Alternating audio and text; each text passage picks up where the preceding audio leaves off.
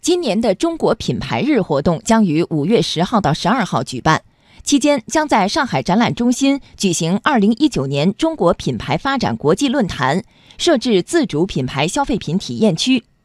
记者从国家发改委昨天召开的媒体通气会上了解到，今年活动的最大亮点之一就是体验，消费者可以互动体验的领域、场景、形式都比较多。央广记者吕红桥报道。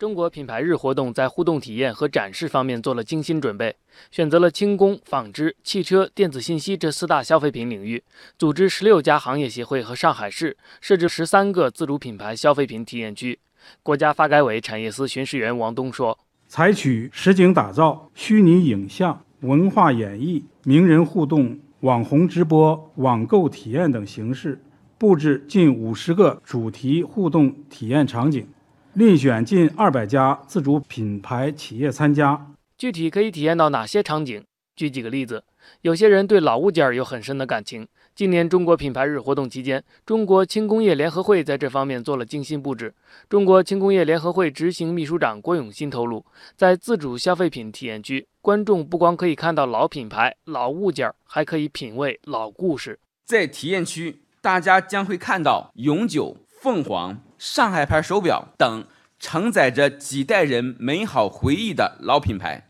体验区的虎同往事、甜蜜爱情。品忆往昔等场景故事，将唤起人们内心深处的美好情感。有些人喜欢时尚，中国纺织工业联合会在活动期间专门设置了纺织服装行业自主品牌消费品体验区，观众可以看、可以穿、可以买，无缝对接时尚前沿。中国纺织工业联合会副会长杨兆华说，体验区还将利用 VR、AR、影视、动画、3D、4D 等技术，营造互动体验场景。强调现场与观众的交互性，营造沉浸式的全新观展氛围。利用现代科技技术，结合创新设计风格、绿色展示内容、互动服务体验，策划即看即买双重概念时装秀、智能银饰衣、草木染 DIY 等丰富多彩的配套活动。此外，车迷们可以在汽车行业自主品牌消费体验区体验智能驾驶系统、轮胎发电等智能技术和绿色理念。